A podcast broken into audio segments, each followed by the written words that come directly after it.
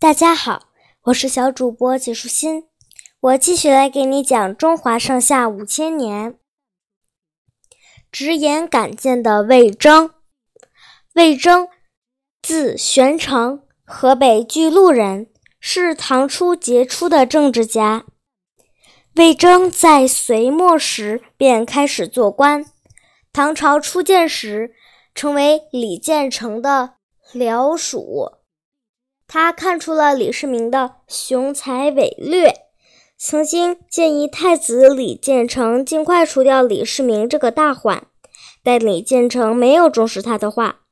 玄武门之变后，李世民由于早就器重他的才能和胆识，非但没有治他的罪，而且还授予他谏官之职，并经常将他引入内廷询问。正事得失，魏征对唐太宗的知遇之恩感恩戴德，于是竭诚辅佐，对唐太宗的询问知无不言，言无不尽。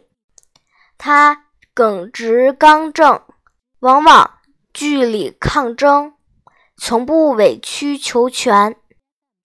有时虽极端激怒唐太宗，但他神色自若，不稍动摇，使唐太宗也为之折服。一次，唐太宗下诏征兵，要求男子只要身材高大，即使不满十八岁，也要收编入伍。结果诏书被魏征扣住未发，唐太宗大怒，派人把魏征叫来。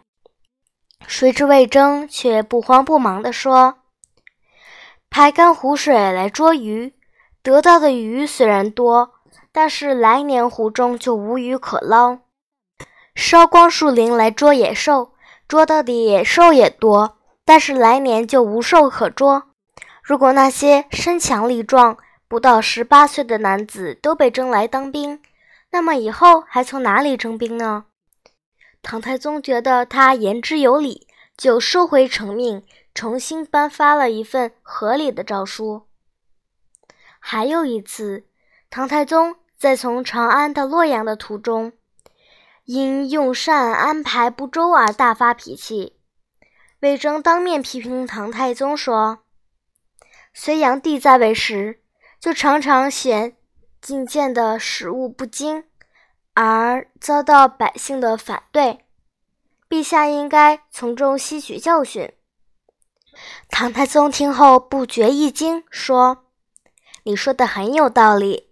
如果你也像其他人一样，我就听不到这样的逆耳忠言了。”贞观之治中后期，国家呈现出一派繁荣昌盛的景象，大臣们都歌颂太平盛世。魏征却给唐太宗上了一道奏折，给他指出了十个方面的缺点，提醒他勿骄勿躁，要继续保持良好的作风。唐太宗看了以后很受触动，让人把奏章的内容写到了屏风上，以便他早晚阅读，时刻提醒自己。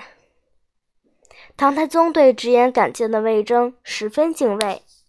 一天，魏征有事来觐见。当时唐太宗正在逗弄一只小鹞，小鹞就是鹰科一种凶猛的鸟。唐太宗怕魏征责怪他玩物丧志，赶忙把小鹞藏在怀里。魏征看到了这一幕，故意在那里拖延时间，迟迟都不离开。好不容易等他走了。唐太宗拿出小药一看，竟然已经被憋死了。六百四十三年，魏征不幸病故，唐太宗亲自去吊唁，痛哭失声。他对大臣们说：“一个人用铜做镜子，可以端正衣冠；用历史做镜子，可以知道国家兴旺的道理；用人做镜子，可以明白自己的得失。”如今魏征一去，我就少了一面好镜子啊！在这里呢，唐太宗说的这一句话，呃，他的原话是说：“以铜为镜，可以正衣冠；以古为镜，可以知兴替；以人为镜，可以明得失。今天的内容就是这些啦，小朋友，拜拜。